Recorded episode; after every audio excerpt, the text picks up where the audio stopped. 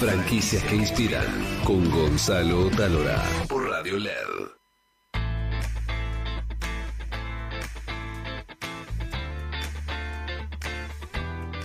El gran desafío de toda empresa pyme, sobre todo hoy, que vivimos una situación bastante este, complicada, es abrir eh, nuevas opciones de negocio.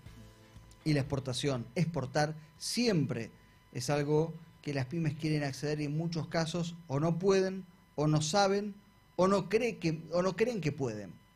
Y en 2001, que fue, todos saben, un momento traumático para el país, Pablo tuvo una idea, que fue crear mi primera exportación, que se dedica básicamente a ayudar a las pymes, a capacitarlas para que puedan exportar. ¿Lo expliqué bien, Pablo? Eh, mira, eh, mejor imposible. Vamos, todavía lo vamos a la promo. Pablo Furnari está con nosotros, mi primera exportación.com.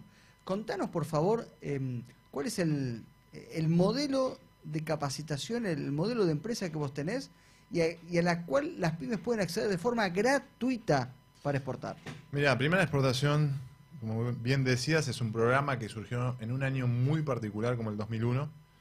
Eh, un año en el cual creo que ninguna pyme se puede olvidar. Por eso cuando hablan de, de situaciones de crisis, yo creo que este, el que recuerda el 2001 eh, desde el punto de vista empresario, yo creo que fue un mojón en la vida de cualquier eh, empresario. Y ahí surgió la idea de decir, bueno, a ver cómo podemos ayudar para generar, en aquel momento estábamos con 25-26% de desempleo, una tasa muy, grande, y la exportación es natural, por, por naturaleza es generadora de empleo. Entonces pensamos en un modelo en el cual como un empresario en aquel momento eh, eh, con, recursos limitados, que no podía pagar una consultoría, un asesoramiento, podía recibir un asesoramiento de, de, primer nivel sin pagar nada. Entonces, siempre en el aire sobrevolaba la idea en las grandes empresas de poder colaborar eh, en un momento y en un contexto complejo. Y así fue como desarrollamos el, el, el proyecto Primera Exportación, en el cual buscábamos, y, y hoy seguimos trabajando en eso, eh, capacitar y asesorar gratuitamente y a pequeñas y, medianas empresas y emprendedores eh, cómo, cómo resolver esa cuestión de la gratuidad a través del aporte de grandes empresas. Entonces, las grandes empresas que siempre tuvieron una cuestión de, querer desarrollar algo como aporte social, empezaron a hacerlo en aquel, en aquel año para que las más pequeñitas, incluso hasta empresas de su propia cadena de valor, podían lograr su, su primera exportación y, y, así poder no solamente seguir con su negocio, sino poderlo interna internacionalizar y generar empleo. Y, y, modestamente en el primer año decimos, bueno, ahora, en el 2001 logremos un exportador, ¿no? Vos hablabas recién del storytelling. Y recuerdo que el primer exportador que logramos en el programa fue un carpintero. Mirá. Un carpintero buenísimo. del conurbano este, bonaerense eh, en el cual, mirá, mirá cómo es la cosa, ¿no? Esa sí fue tu primera exportación, en serio. Realmente fue una cosa muy emotiva porque nos, eh, nosotros difundíamos, obviamente, un programa que es gratuito y que busca este, que, que, la gente haga negocios, eh, genera que se vaya pasando de boca en boca, ¿no? Y un día nos cae un carpintero. Y dice, mira, me, me, pasa lo siguiente, yo hago muebles para una empresa que expone en ferias internacionales. Resulta que esta empresa estaba en Santa Cruz de la Sierra, en, en Bolivia, y, y, se le acercó una empresa brasilera interesada no en lo que la empresa quería vender, sino en los muebles que yo hago. Y me dio esta tarjeta, me dice, ¿qué hago? Y exportar, le dije. Dice, pero mira, somos una familia, no tenemos prácticamente ni quit, somos cinco personas y digo, mira, prueba. Bueno, se comunicó con la gente que estaba interesado, le hicieron un pedido en aquel momento de 2.500 pesos, barra 2.500 dólares. Bueno, resumiendo la historia, no solamente esa, hizo su primera exportación, sino que hoy sigue exportando. Y de cinco personas, hasta la última vez que hablé con ellos, ya hace un, tiempito atrás, eran 35. Y todo partió sobre la base de no menospreciar un pedido chiquito que luego de todo lo que pasó a lo largo de los años en esta Argentina, en el cual este, siempre todos los años uno tiene que estar preparado para afrontar el corto plazo, eh, no solamente que esa empresa subsistió a aquella situación, sino que creció. Y a, si uno a primera vista veía si un carpintero que no tenía idea de nada, que trabajaba con su familia, que tenía un taller, podía exportar, cualquiera le hubiese dicho que no. Y siempre, como recién charlábamos, digo, yo soy inconvencido y lo vi a lo largo de, de estos años que cualquiera puede exportar cualquier cosa a cualquier parte del mundo, simplemente tenés que descubrir cómo. Y ¿cuál es el déficit que tiene el empresario pyme o el emprendedor que lo lleva a o no exportar o no tomar la decisión, de hacerlo o hacerlo mal? Son varios puntos. Eh, obviamente en estos años uno va detectando qué es lo que va sucediendo en, de- en determinada época. A veces, sus- entre dos o tres patrones, te digo, y puedo incluso dar algunos más, pero eh, a veces el empresario se acuerda de exportar cuando le va mal en el mercado interno. Es decir, cuando ya no tiene más mercado en el mercado interno, ¿qué hacemos? O sea, algo de alguna forma tenemos que, subsistir. Pum, exportemos porque escuchamos que exportar es bueno. Muchos se acercan con eso. Entonces, eh, yo creo que la exportación, yo bajo del podio la palabra exportación. Exportar es vender nada más que el cliente está afuera. Después tiene la misma lógica, la- las mismas variables. Te tenés que adaptar, obviamente, porque no es lo mismo un pedido de una empresa, un comprador uruguayo que uno de, de- de- de Sudáfrica o de Oriente. Pero después es saber vender lo que vos sabés hacer. Entonces, eh, uno de esos déficits es, bueno, cuando te va bien, también eh, eh, sabe que exportar es bueno.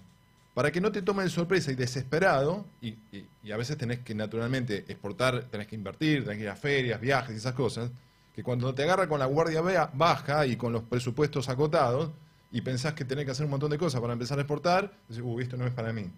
Ese es un punto. Después, una cosa que yo detecto más allá del empresario es que a veces hay eh, eh, mucha- muchos eh, em, actores que, eh, de, digamos, de lo que es el comercio internacional, que ofrecen cosas que no están del todo claras.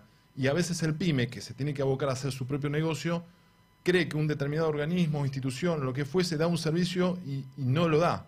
Entonces a veces sucede que el empresario se siente desilusionado porque fue a tal o cual organismo o cual, a tal o cual institución dice, no, mira, fui no me dieron nada. No, en realidad no te dieron lo que vos presuponías que te iban a dar porque ellos no hacen eso. Entonces a veces hay una sobreabundancia de información que el empresario no eh, termina de tamizar y saber con qué quedarse. Y por otro lado, eh, es esta cuestión casi histérica que hay, eh, que uno lo ve constantemente con el tema del tipo de cambio. Si somos competitivos, no somos competitivos, subió dos pesos, somos más competitivos, bajó dos pesos, somos menos competitivos y siempre estamos bien. Bueno, eh, yo, como te decía, saqué portando un tipo este, que era un carpintero con el uno a uno. Simplemente se tenía que capacitar, formar, ordenarse y, y- y conseguir la novia del otro lado, o el novio del otro lado. ¿Y en qué los capacitas? Mira, son muchos porque eh, los temas, porque a veces es cómo iniciarse en las exportaciones eh, de cuestiones básicas del ABC, pero yo, digamos, con, con mi equipo lo que hacemos mucho énfasis es en la cuestión interna de la empresa.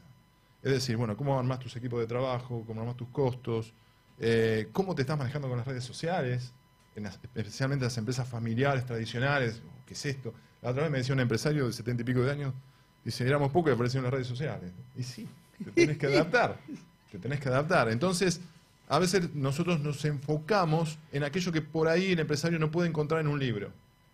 ¿Entendés? ¿Cómo armar un precio de exportación? Bueno, buscás, googleás, mira, se arma de esta forma, ta, ta, ta.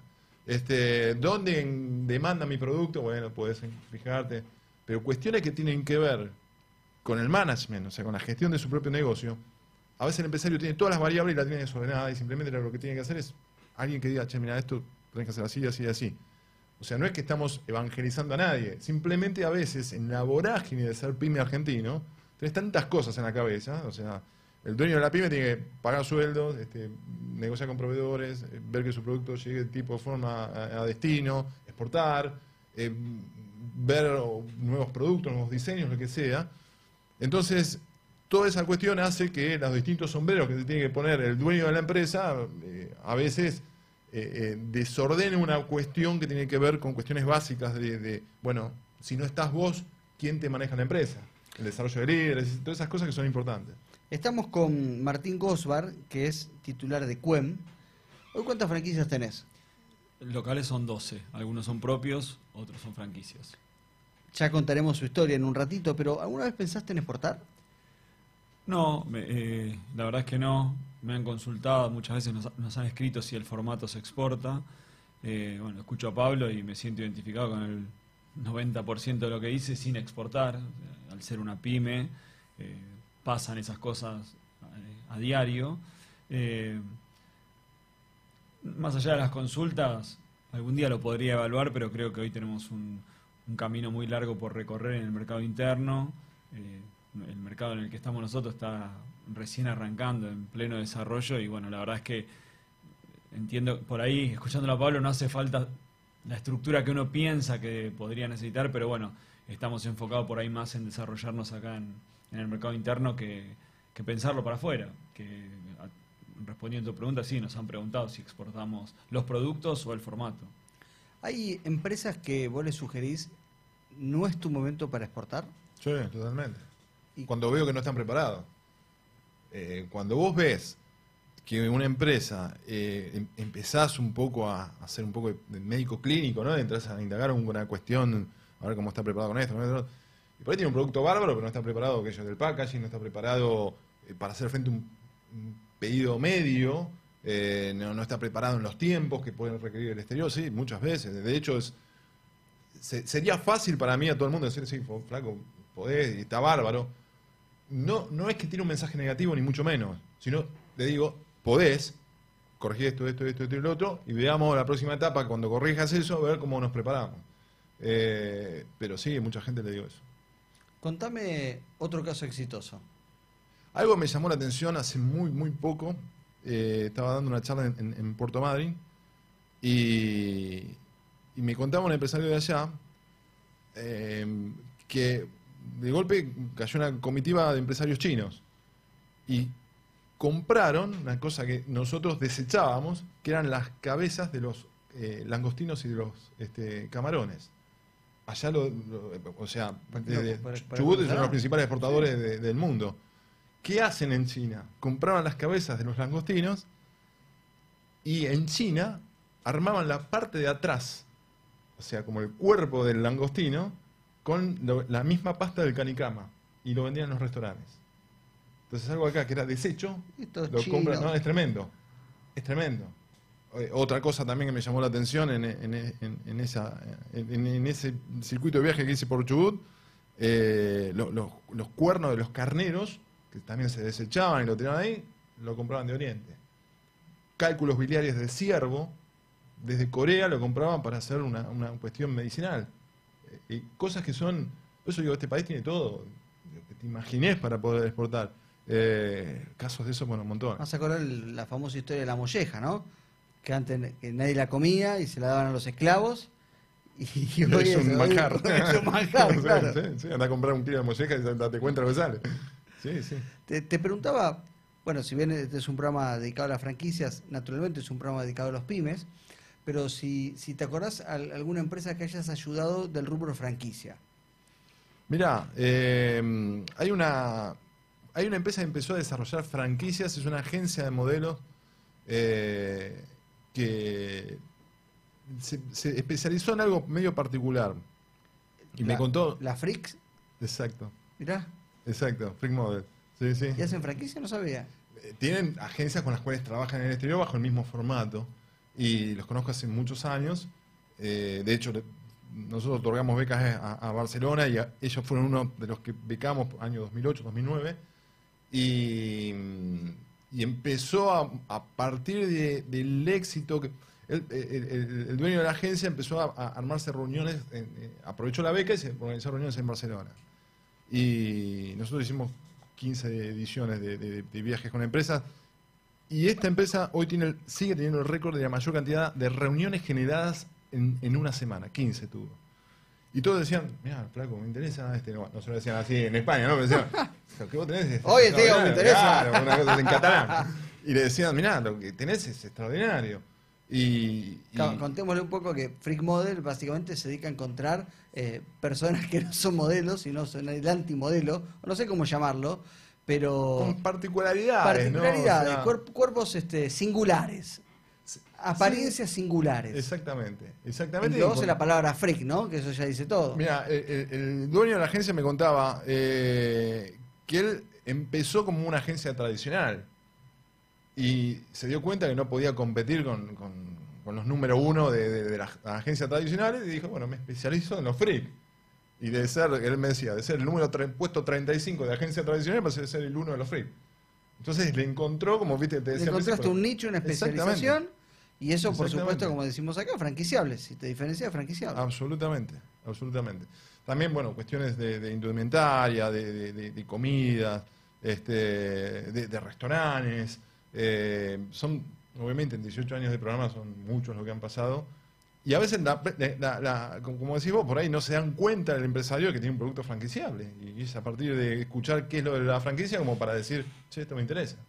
¿Dónde te pueden ubicar? Mira, nosotros tenemos una, una web que es www.primeraexportación.com. Ahí está todo lo que hacemos, toda nuestra agenda de, de capacitaciones en todo el país y en el exterior.